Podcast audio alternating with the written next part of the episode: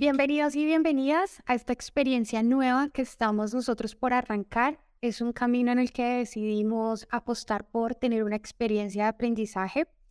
A medida que hemos ido descubriendo el mundo de la pedagogía, hemos encontrado personas que nos han abierto luces a todo ese mundo que parece tan simple, pero que al mismo tiempo es muy complejo porque trabajar con niños, niñas y adolescentes, intervenir en su proceso formativo, en su crecimiento, nos demandan retos cada vez mucho más innovadores y que nos lleven a nosotros a cuestionarnos cómo hacemos nuestro rol de maestros y de maestras. En ese proceso desde Escole decidimos crear un espacio en el cual pudiéramos aprender más de personas que tienen una voz de experiencia más amplia y por eso hemos creado este espacio que se va a llamar experiencias de aprendizaje.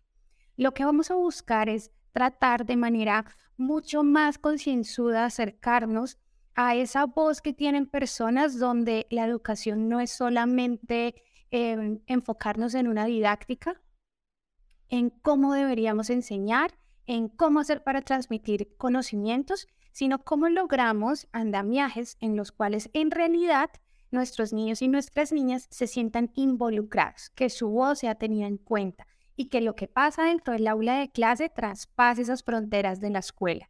Entonces, el día de hoy tenemos una invitada espectacular. Ella se está conectando desde el otro lado del océano de nosotros. Estamos aquí en Bogotá, Colombia, transmitiendo nosotros desde Escole, pero ella se encuentra en otro lugar, ya nos va a contar en dónde y nos va a traer información específica que todos, de verdad, todos deberíamos tener un conocimiento breve al menos de toda la sapiencia que ella tiene. Entonces, con ustedes, mi estimadísima, nos ha ayudado, de verdad que nos ha sembrado a nosotros luz en el colegio, Donna Fields. Vaya qué introducción, vaya introducción, Alejandra, muchísimas gracias. Em, es un honor estar aquí, entonces no sé si quieres que te, te, os diga un poco mi experiencia, cómo hemos, nos hemos encontrado. Sí, Cuéntanos un poquito de ti para toda la audiencia. Yo creo que en Colombia eh, conocemos muy poco sobre ti, entonces, y me atrevería a hablar que en Latinoamérica, que estamos muy poco vinculados con el trabajo que tú has desarrollado en las escuelas que nosotros tenemos contacto cada vez que hablamos acerca de cómo tú trabajas y de las herramientas, casi nunca hemos logrado conectar y nos parece innovación educativa. Entonces, sí quisiera que me contaras un poquito y nos contaras a todos los, los oyentes, bueno, ¿quién es Donna? ¿Qué hace Donna? ¿De qué vive Donna? no es tan interesante, no es interesante. Muy bien, vale, pues mira, que soy de, Nueva York, em, antes de todo soy profesora, aunque ahora me he pasado a la formación que me apasiona. Em, me encanta ayudar y apoyar y facilitar a los profesores a ver otra forma de enfocar el aprendizaje y de interactuar con sus alumnos. Em, por encima de todo, quiero que los alumnos tengan en la escuela una experiencia distinta de la que yo tuve y mucha gente sigue teniendo, la de ver el aprendizaje como una obligación, algo honoroso, algo pesado, que no es verdad quiero que vean que hay alegría, una ligereza que podemos decir en el aprendizaje. Entonces, me formé como profesora en Nuevo México hace muchísimos años em, y luego me trasladé hasta España y todavía estoy aquí más de 20 años más tarde. Entonces, he tenido la suerte, el honor, la, em, la alegría de haber trabajado con muchísimas profesores y todo tipo de alumnos, desde las económicas más desafiantes hasta los más mm, lujos que viven en, las casas más grandes y todos tienen desafíos. Entonces, en, dentro del ambiente, de los muchos ambientes en que yo he trabajado, he aprendido cómo animar o intentar animar a los alumnos a disfrutar del aprendizaje. Entonces, eh, aquí estamos. Y ese es el tema. Quisiera que me contaras un poquito para entrar en el tema y es el andamiaje. ¿Cómo podemos entender qué es un andamiaje y cuál sería una diferencia clara, ¿cierto? Partiendo de la idea que yo soy una maestra de aula convencional, que tengo mis poquitas herramientas, que las he desarrollado yo misma en mi práctica educativa, más no porque la universidad me las haya dado, y la vida menos, porque no nos preparan para ser maestros. Eh, ¿Cuál sería esa diferencia entonces de una actividad de, andamiaje y una actividad regular que cualquiera de nosotros podría desarrollar en el aula? Muy bien, muy importante, porque hay una diferencia bastante importante basado en la metodología. Em, la verdad es que he tenido el honor, como he dicho, de poder entrar en muchas aulas y los profesores están realmente entusiasmados para mostrarme una actividad que han creado para sus alumnos. Y los alumnos veo mm, claramente que están muy implicados, se diviertan, y, pero luego el profesor entra en la lección principal y resulta que no tiene nada que ver con la actividad anterior. Ese no es un andamiaje, es una actividad muy divertida, muy amena, pero no es un andamiaje. Un andamiaje se basa directamente en la lección principal. Tiene que tener un, tener un objetivo, que normalmente es que los alumnos aprenden el lenguaje académico clave, por ejemplo, el contenido de la lección principal el concepto, las imágenes sobre las partes más desafiantes de la lección principal. Y todo con el fin de que su ansiedad baje y el aprendizaje sea más profundo. Así es la biología, punto. Entonces, Alejandra, no sé si me dejas eh, explicar dos segundos sobre, vale, sobre el cerebro, porque es muy importante los andamiajes. La idea se basa en, en la función del cerebro que no soy científica, pero he leído lo suficiente sobre cómo entendemos que funciona el cerebro para poder explicar que si el sistema límbico del cerebro está contento con el entorno exterior, envía señales al entorno interior para que acepte la información nueva. Pero, pero, si el sistema límbico no está contento, la nueva información no entra. Entonces, ¿qué pasa?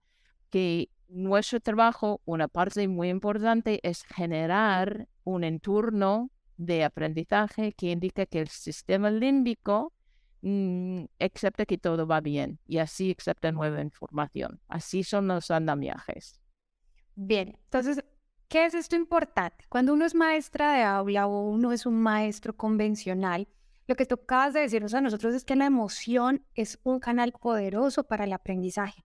Si no tenemos la emoción vinculada al aprendizaje, nuestros estudiantes se van a desconectar más rápido. Muy bien dicho. Nos hablas del sistema límbico, claro. O sea, tenemos que primero propiciar que haya un vínculo con el estudiante.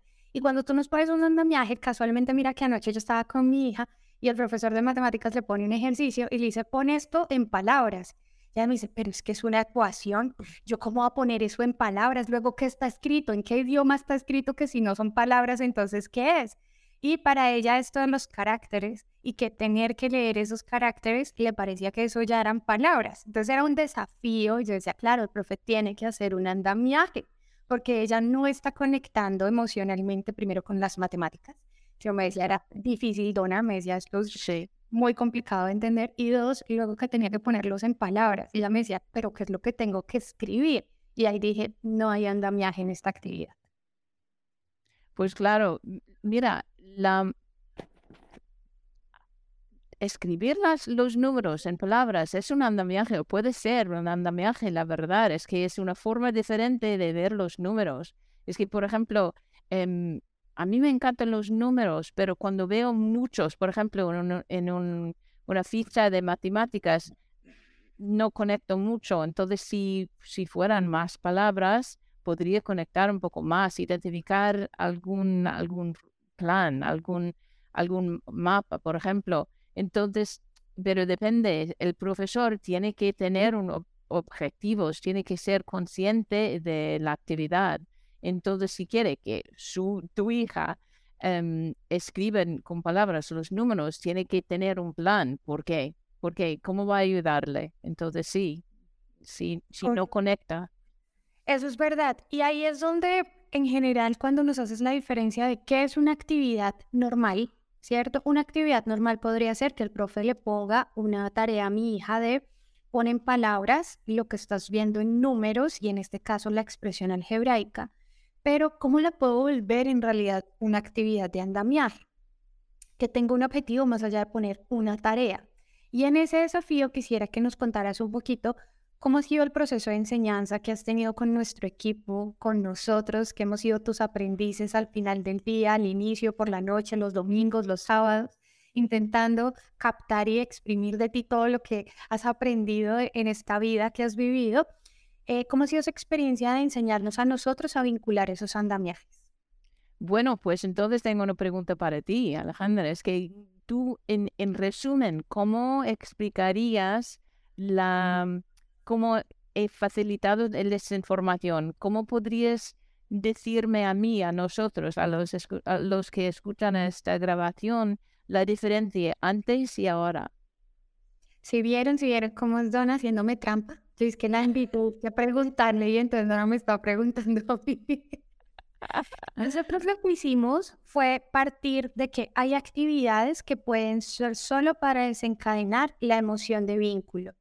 Y en el colegio lo que hicimos fue crear una subdivisión en el que decíamos, hay un momento de apertura. Ese momento de apertura cuando el maestro o la maestra llega al aula invita, invita a evocar que a recordar solo lo que vivimos la clase pasada, no, sino invita a estar dispuesto para la clase. Y a esa disposición no la podríamos dar por sentado, ¿no? Una como si todos los niños llegan todos los días al colegio y todos están todos listos para aprender todos los días ocho horas. No es real. O sea, la segunda, la motivación ya se fue. Entonces es un desafío despertarlos, eh, atraerlos y que hagan esa conexión inicial. Entonces a eso nosotros le llamamos un emotional link y lo que hicimos fue crear una actividad de conexión inicial. Luego dijimos, hay que, hay que abrir ese escenario para disponer el objetivo de la clase. Y dijimos, debe haber un compromiso de clase donde vamos a trabajar. ¿Qué es lo que el profe? Claro, traemos conocimientos esenciales. Queremos enseñar algo en particular. Pero ese conocimiento lo bajamos y dijimos, vamos a trabajar allí en intervención activa y el maestro lo que hicimos fue invitarlo a que creara con dos sesiones de clase. En el colegio aquí son de 40 minutos las clases, son cortas. Entonces dijimos, vamos a vincular dos clases para volverlas una microlección y que el maestro tuviera la posibilidad de que si hacía una actividad estuviera conectada en el largo y no solamente para ese instante para controlar la atención de los niños, o solo para bajar información. Entonces, esta actividad que diseñaba el maestro tenía que venir anclada, obviamente, al conocimiento esencial, pero en el largo plazo a toda la estación. Entonces, esta actividad que empezaba a hacer el maestro era con un propósito especial. ¿Cuál es, profe? El propósito de hoy es hacer apertura de clase invitarlo a cuestionarse. Entonces, hacer estas preguntas de qué, cómo, quiénes, por qué, para qué, de dónde, ¿cierto? Y validar un poco que los niños sí saben. Y no como que todos llegan en blanco con una hoja que le vamos a trazar encima y la vamos a dibujar nosotros de maestros. Entonces, estas primeras sesiones nosotros las denominamos un sewing porque es el momento en el que podemos trabajar con ellos como semillitas, como indagando inicialmente y que el maestro no sea el que traiga todo ya resuelto todas las respuestas a todas las preguntas y no hay ni siquiera necesidad de preguntar. Entonces, cuando veíamos una actividad normal de clase, lo que veíamos es que el maestro llega y dice, bueno, yo voy a enseñar qué son las plantas. Y las plantas son, y esa es la actividad, y luego pones un taller. Esa es una actividad normal de clase. Y lo que vimos y aprendimos de ti es que para que hubiera andamiaje, pues teníamos uno que hacer conexión, que es lo que hablamos inicialmente, y luego empezar por estas preguntas, que aquí les decimos brújula o norteadoras, para invitar a los niños a conectarse con lo que sería al final ese fenómeno que vamos a nosotros querer aprender o estudiar, y no el conocimiento, no como aprender de las plantas, sino hay un bosque, hay una selva, hay un ecosistema. Entonces dijimos, es hacia allá que vamos, no hacia que los niños se me aprendan las diferentes formas de plantas. Profe, ¿qué tal lo hice? Pues bastante bien, bastante bien. Estoy impresionada, sí, y me ha me has abierto muchos temas en que podemos hablar. A lo mejor no tenemos tiempo, pero lo que has destacado sobre todo es que no hay o no deberíamos enfocarnos en una respuesta correcta, sino hay muchas. Es que la creatividad es sobre todo. Em, lo que debemos hacer es que los andamiajes solo es un comienzo pero luego tenemos que enfocarnos en el ritmo de la clase. Si los alumnos necesitan más tiempo para estudiar un tema, que tienen que mm, tener una planificación fija no está bien para nadie. Entonces tenemos que pensar, si introduzco este andamiaje, entonces va a tragar tiempo que normalmente uso para esas fichas o esas páginas en el libro de los estudiantes. Pues bien, pero si saltas esta parte de, la lección, una actividad que explica, que ayuda a los alumnos a asimilar más el vocabulario para que entiendan mejor las fichas o las páginas en, en el libro de estudiantes o un vídeo o un podcast, lo que sea, entonces de verdad has ahorrado mucho tiempo, pero sobre todo habéis ayudado a los alumnos a disfrutar del aprendizaje, a crear más en sí mismo, en sí misma, para tener la sensación de más poder en sí mismo y sí misma. Entonces los andamiajes solo, como digo, es un comienzo de una perspectiva del aprendizaje que tenemos que crear un ambiente en que los alumnos se sienten mm, que hay muchas posibilidades, no solo en el aula, sino en la vida, en su vida. Entonces... Creo que eso, eso es muy importante, Dona, porque ahorita mismo todo el mercado nos está diciendo que son las habilidades blandas, ¿no? Las soft skills, las que van a marcar la tendencia y que si tú no trabajas en habilidades, pues no vas a tener espacio en el nuevo mundo que se está creando. Y por eso quiero que nos mudemos a, pasemos de toda esta estructura de andamiaje que veníamos hablando a los marcos de pensamiento. Para nosotros fue una necesidad desde que lo descubrimos y dijimos, claro que hay que abordarlos, claro que hay que ir untarnos de primeras, claro que hay que ir a aprender, porque la manera en la que estructuran la información es mucho más importante que solo recaudar información. Y adicional a eso, saber procesar esa información no es solo que yo desarrolle una habilidad, sino yo qué voy a hacer con esa información que estoy obteniendo. Y almaceno y borro, almaceno y borro. Entonces, Quisiera que me contaras un poquitico acerca de los marcos de pensamiento, qué, podemos entender por ellos y pues a todo atado a esto, a todo este trabajo que tú tienes de los andamiajes. Muy bien, es que los marcos de pensamientos para mí son fundamentales porque, porque muchas veces estamos tan em, movidos en las clases, que en las aulas, que olvidamos que solo em, ir de página en página no es suficiente. Necesitamos dar a los alumnos el tiempo, la oportunidad de procesar, como has dicho, de procesar la información. Entonces es casi igual que los andamiajes. Los profesores no, normalmente al principio no ven la importancia de los marcos de pensamiento. Em, ¿Qué son? Primero, que son em, estructuras, digamos, estructuras para empujar a los profesores y a los alumnos desde los pensamientos del orden inferior hasta los pensamientos del orden superior. Y lo que pasa es que los de orden superior son los que hay una respuesta correcta normalmente, que se puede encontrar la respuesta fácilmente en un libro o con una búsqueda muy rápido o hablando con tu compañera. Em, pero los del orden superior son aún más importantes porque deja a los alumnos a involucrarse con la creatividad, de procesar la información de maneras muy distintas.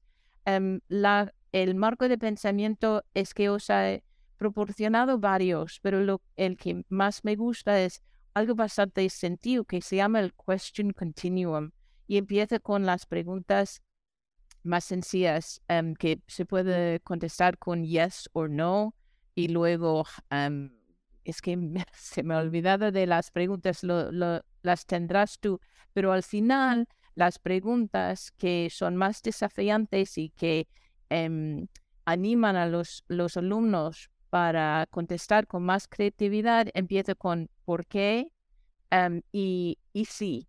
Entonces, tienen que tener todos los hechos, todas em, las investigaciones interiores de las preguntas inferiores para poder procesar la información. Pero eso es lo que necesitan hacer porque vivimos en un mundo ahora en que la tecnología puede contestar con más facilidad, más rápido, todas las preguntas y maquinaciones del orden inferior más rápido que nosotros, los humanos. Pero lo que todavía no pueden hacer es eso, em, integrar la información de forma muy creativa, que sea más interesante. Y eso es lo que los alumnos necesitan para tener más posibilidades, más oportunidades en su vida.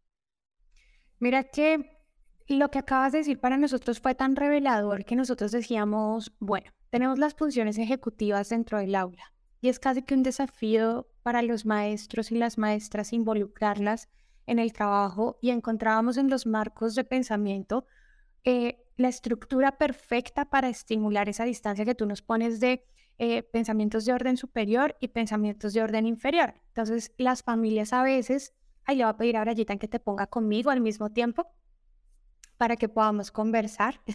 Muy bien, muy bien. no, no, te vayas. Em, porque cuando uno le explica a una familia, por ejemplo, que su chiquito está en grado tercero y que todavía necesita material concreto para contar, para poder enumerar o hacer una secuenciación, las familias siempre tienden a pensar que su chiquito tiene una dificultad de aprendizaje y que no lo va a lograr y que entonces todos los niños del salón ya saben sumar y que no necesitan objetos para lograrlo. Y diferente es cuando están muy pequeñitos, tienen seis añitos y resulta que ya saben sumar, restar, multiplicar y de repente la familia nos dice, no, pero es que es mágico, es buenísimo, mi hijo es súper inteligente, es el más inteligente de todos, debería avanzar más rápido. Y lo que hemos descubierto en estos marcos de pensamiento es que muchas veces confundimos la agilidad de procesamiento de información con la habilidad o la competencia que los niños y las niñas desarrollan en procesar esa información. O sea, claro que lo pueden hacer casi que operativamente como que su memoria de trabajo está diseñada para capturar mucha información, pero luego qué hacer con esa información se vuelve muy complejo. Y los niños, por el contrario, que se les ha dificultado que su memoria operativa vaya al mismo ritmo, pues empiezan a sufrir porque dicen como que no puedo pedir ayuda, como que no puedo. Y en los marcos hemos descubierto herramientas tangibles que superan esa necesidad y que los niños pueden tener una entrada, un procesamiento y una salida de la información. Sí, muy bien. Y la verdad es que acabo de hacer una formación hace dos días en que, que em, pedía a los profesores hacer preguntas, sus propias preguntas mm, con su contenido. Y uno de los profesores al final me dijo, sabes que no quería hacerlo, pero al final, cuando llegué a las preguntas del orden superior, me di cuenta que yo estaba más involucrada, yo estaba más interesada en mi propia asignatura. Entonces los alumnos estarían igual. Es que necesitan tener esta oportunidad de, de hacer una reflexión sobre el aprendizaje. Es fundamental. Sí, y esa reflexión es lo que nos lleva a la pregunta, yo, creo que es una de las preguntas más importantes que uno tiene por trabajar en pedagogía o por trabajar en enseñanza con niños y niñas, y es, bueno, que cómo, cómo estimulamos la autonomía. Sí, que ya están aprendiendo, que sí que les estamos enseñando a ellos a procesar su información o los conocimientos, a descubrir sus talentos. Y entonces te hago la pregunta a ti, porque a, a nosotros nos la formulan todo el tiempo es que yo quiero cada vez más que mis hijos sean autónomos, porque los papás y las mamás pues están todos los días corriendo y necesitan que sus hijos ya para allá pues no dependan de ellos. Entonces, dime, Donna, ¿cómo hacemos esa magia? Bueno, no tengo la respuesta mágica, pero lo que sí puedo hacer es que últimamente trabajo más con los, las maestras de infantil y es muy interesante. ¿Por qué? Porque si queremos que los alumnos tengan más protagonismo, que tenemos que empezar en infantil. y lo he visto, hoy mismo estuve en una clase em, de, de los niños de tres años y la profesora ha cambiado muchísimo, muchísimo. La última vez Em, en una clase de, digamos, inglés, solo no me gusta decir eso no es solo de inglés porque hay contenido también, pero la última vez, hace algunos meses, los alumnos estaban sentados, de tres años, sentados durante media hora escuchando a la profesora hablar en inglés. Esta vez es que no es protagonismo, no se puede decir que los alumnos mm, van aprendiendo ni en inglés, ni el protagonismo, responsabilidad, eh, la manera de, funcionar con, su propia agencia. Entonces, esta vez ha sido un, un cambio tan importante y hay un motivo por contároslo, que esa vez trabajaban en rincones y cada es que cada grupo sabía exactamente lo que tenían que hacer, estaban muy responsables, pero disfrutando de todo el tiempo en su centro. Algunos estaban jugando con animales, otros con una cocina y algunos trabajando con la profesora. Y con la profesora hacían algo más estructurada, pero luego, y eso es muy importante, Em, se sentaban en un círculo y la profesora les hacían preguntas sobre qué hacían. Tenían que repetir todos los, los pasos de, la lección y le preguntaba cómo se sentían, em, qué les ha gustado más, qué les gustaba trabajar ellos solo o necesitaban tener la profesora al lado para que sean conscientes de cómo aprenden y cómo son sus habilidades de no tener que tener un adulto siempre a su lado. Entonces, empezando a los tres años, podemos ayudar a desarrollar ciudadanos más responsables, más conscientes de su poder interior. ¿Me explico? Sí, porque cuando nosotros tenemos andamiajes, tenemos marcos de pensamiento, podemos confiar en la exploración sin la necesidad controladora del adulto, del maestro, supervisado, posesivo, de qué estarán haciendo, ¿cierto? Porque ya les hemos dado suficientes herramientas para que lo puedan encontrar. Pero, claro, es muy difícil en un aula querer que los estudiantes sean autónomos o que en casa sean autónomos cuando no les hemos dado herramientas. Y cuando los niños no saben qué hacer con lo que tienen, sí, tengo que hacer 20 tareas y pues, ¿cómo la hago? Bueno, o sea, ¿por dónde arranco? Y la gente adulta suele decir, es que es lógico empezar por las más largas. No, nunca es lógico nada con los niños. Siempre hay que arrancar por partir de ese pensamiento que están teniendo. Puede tener 20 mil vertientes. Así que hay que sentarse a escucharlos para entender el nudo que ellos tienen y poder acompañarlos a que ellos solitos lo desaten y no hacer el favor, que es lo que yo les digo a las mamás, como que van a de afán ellas y quieren ir a desatar el nudo ellas y las profes ya porque quieren dictar todo su pensum, todo su plan de estudios rapidito. Entonces, pues tenemos niños que se vuelven muy operativos, que en vez de descubrir el mundo, nos están acompañando a nosotros a ver el mundo por la ventana y que sueñan con el descanso o sueñan con que el domingo llegue, o sueñan con no venir al colegio ningún día. Así es. en realidad el fenómeno que está llevando a crisis a la escuela. Sí. Y eso tiene que empezar desde los, mm, los edades más tempranas. Entonces, me quedo en blanco. Perdón. pasa, pasa, pasa porque uno se queda pensando como si en realidad es una dificultad que estamos enfrentando todos y que yo a veces me siento dona como que nos traen los niños para cuidarlos y hacer todo y digo como, o sea, esto es composición social. En casa, en el colegio, en la escuela, en la vida, con el señor de la ruta escolar, cuando vas a la tienda. Ahí te cuento aquí una historia. En el colegio dijimos, Dona, vea, ¿cómo hacemos para conectar los niños con esa realidad que no viven porque son criados en apartamento o son niños de ciudad? ¿Cómo hacemos para conectar? Entonces creamos un espacio que eh, lo denominamos como un tiempo de acompañamiento, que es como una materia, pero no es una materia, sino es la excusa para tener un espacio de vivencia. Y dijimos, vamos a hacer una microsalida, vamos a arrancar haciendo microsalidas para adquirir habilidades y experiencias de aprendizaje. Y pusimos el primer lugar, ¿no? Y entonces yo reunimos todo el equipo hicimos redoble de tambores. Adivinen a dónde vamos a ir. La primer microsalida, adivinen a dónde vamos a ir. Y en general todos piensan siempre en grandes lugares, ¿no? Y no, la primera salida es ir a la tienda. Vamos a ir a la tienda. y decían, pues sí, porque a la tienda. Yo les decía, los niños de ahora ya no van a la tienda, ya no van a ser mandados, ya no los mandan, ya los, los papás ya no les dicen, ve y compra todo llega. no saben cómo pedir las cosas, no han explorado el mundo que parece natural para todos los demás, ¿no? Como que, pero hasta que se vuelven adultos y van a la universidad, empiezan a hacerlo.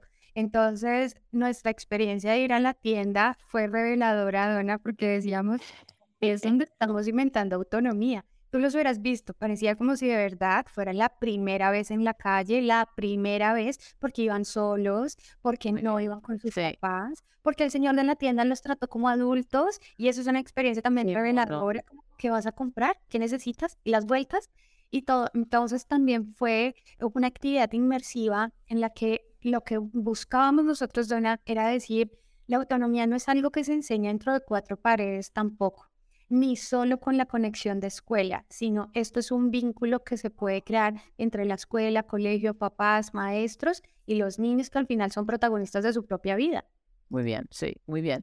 Y la verdad es que los, los, los padres tienen que mirar, muchas veces los padres em, evalúan la inteligencia o el progreso de sus alumnos, de sus hijos a través del exterior como decías, como los exámenes o como las, las tareas, si reciben, mar reciben, si han hecho el trabajo bien, por ejemplo. Pero muchas veces los, los chicos que necesitan tiempo, necesitan tiempo para encontrar su, su pasión y muchas veces em, sus destrezas más fuertes no, no se valoran en el colegio.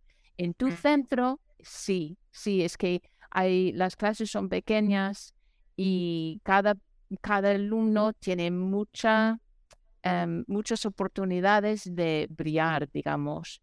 Pero normalmente los padres quieren ver exámenes, quieren ver marcas, quieren ver em, tareas increíblemente Notas. Notas, sí, ya. Entonces, em, tienen que cambiar un poco su perspectiva para dejar a sus, sus hijos a desarrollar su pasión, que no, que, pero también los profesores necesitan valorar diferentes estilos de aprendizaje y diferentes estilos de destrezas, ¿no? Sí, y por eso ya en este punto de la conversación, Dona, quisiera que les contaras a nuestros oyentes, bueno, qué tal es trabajar con nosotros dentro del proceso formativo, porque tú fuiste nuestra mentora casi un año completo en el que tocamos a tu puerta y te dijimos, ven, Dona, eh, nosotros sí tenemos una pedagogía, estamos trabajando arduamente, pero tenemos como muchos huequitos, estamos saltando, eh, por favor ayúdanos. Quisiera que nos contaras un poquito qué tal fue esa experiencia trabajando con nuestro equipo. Hoy vaya, es que ha sido una experiencia muy positiva porque mm, dirigido por ti y luego el equipo que ha sido em, liderado por Virginia, podemos decir, ¿no? Em, que tenéis un equipo que se comunica entre sí mm, siempre y no hacéis nada sin que los demás estén contentos y cómodos con los cambios o con la metodología o con las decisiones. que tomáis decisiones todos juntos y eso es fundamental, porque en los colegios que avanzan más, los mejores centros que tengan más éxito en los cambios, la metodología de CLIL, de Phenomenon Based Learning, lo que sea, es cuando la directora, que eres tú, em, apoya sin, sin que no fallen en apoyar a los demás. Em, tú tomas la decisión final pero apoyas mucho en tu equipo y eso es lo que ha pasado en tu colegio. Entonces lo que ha pasado es que me has, habéis acercado para hacerme algunas preguntas para introducir andamiajes al principio. Luego he facilitado un mini lesson que es una estructura muy sencilla pero fundamental, que es un andamiaje mm, vinculado con la lección principal y seguido por una evaluación formativa. Y estabais tan receptivos de comprobar, para probar esa estructura tan sencilla y veíais que los cambios, em, aunque es un, una estructura muy sencilla, los cambios fueran bastante importantes y fuertes y positivos. Entonces luego mm, me acercabais otra vez y me decía, Donna, ¿qué ¿cómo podemos avanzar aún más? Entonces creo que entonces es cuando sugería los marcos de pensamiento y algunas cosas más. Pero sobre todo, siempre enfocando en eh, los beneficios de los alumnos. Y eso es lo que hacéis mejor que nadie, que siempre estáis increíblemente pendientes de los resultados, cómo sacamos los rendimientos de los tanto inteligente, de la inteligencia em, como el dominio afectivo. ¿Me explico? Entonces, lo que hacéis muy, pero muy bien es pensar siempre en los alumnos y sus beneficios. Y por eso es que mm, de verdad me parece que es, es, absolutamente enriquecedor para nosotros. Fue un honor trabajar contigo. Cada vez que necesitamos volvemos y te decimos vamos a reconectar como ahorita que estamos volviendo a reconectar año.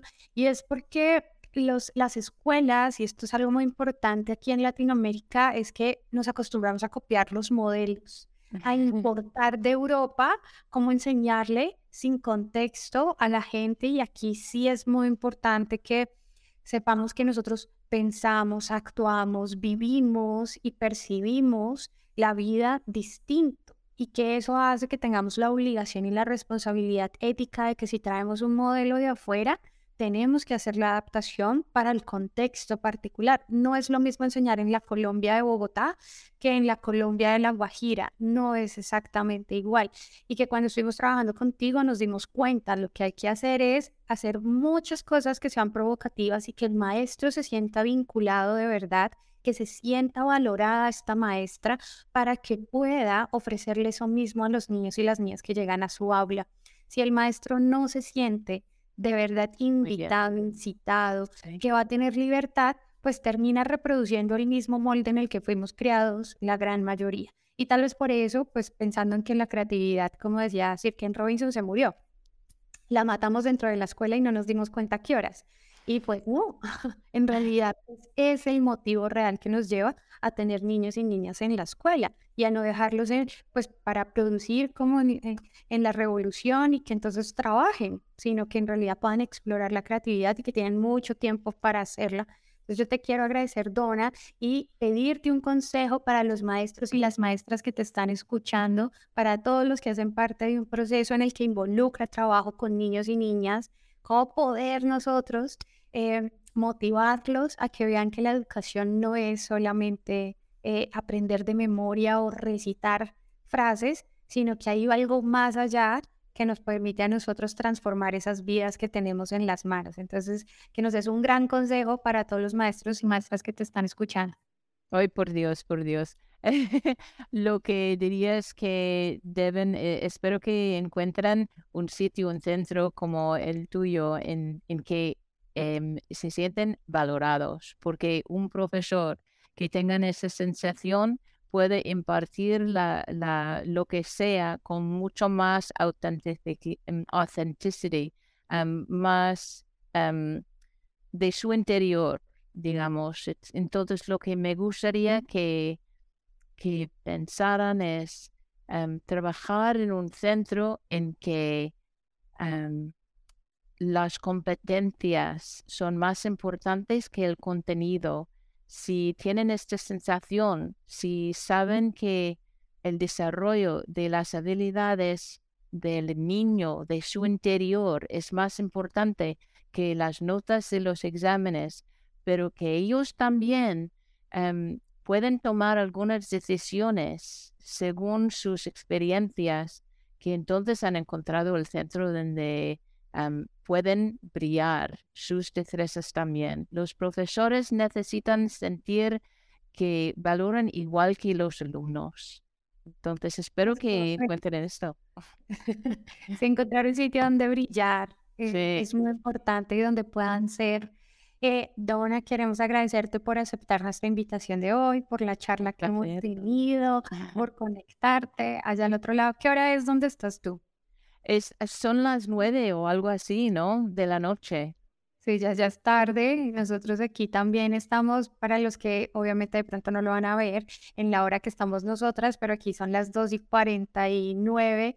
Entonces, agradecerte tu tiempo, tu dedicación, porque en general son temas que la gente piensa que no deben ser hablados, sino porque no están ahorita de moda ni en el contexto, pero el aprendizaje nunca va a estar de lado, sino es todos los días aprendemos. ¿Cómo aprendemos? Es la clave de lograr que ese aprendizaje se vuelva para la vida. Muy bien. No, pues por un ratico. Entonces agradecerte a ti. Eh, ¿Dónde te podemos encontrar? La gente que esté interesada en aprender más de andamiajes, de scaffolding, de todo el proceso de marcos de pensamiento, de competencias, ¿dónde te pueden buscar? Vale, pues es que tengo algunos libros, pero lo más fácil sería en mi página web que es scaffoldingmagic.com y allí tengo muchísima información y recursos y maneras de em, encontrarme a mí como lo habéis hecho vosotros. Entonces estaré encantada de, escuchar de cualquier persona, pero, menos, pero primero de vosotros, Alejandra. es mi prioridad. Entonces, a todos los que nos escuchan y nos están viendo el día de hoy, los invitamos a que no se pierdan esta agenda cultural denominada experiencias de aprendizaje para seguir conociendo personas maravillosas que han marcado eh, lugares especiales para el aprendizaje, como Donna, que nos regaló hoy su tiempo y su saber. Y para los que vienen más adelante, pues también que ustedes se conecten con nosotros, nos manden preguntas, nos dejen sus dudas y nos inviten también nosotros a explorar nuevos modelos de aprendizaje. Entonces a todos, un abrazo, gracias por escucharnos. Chao, chao. Bye, bye.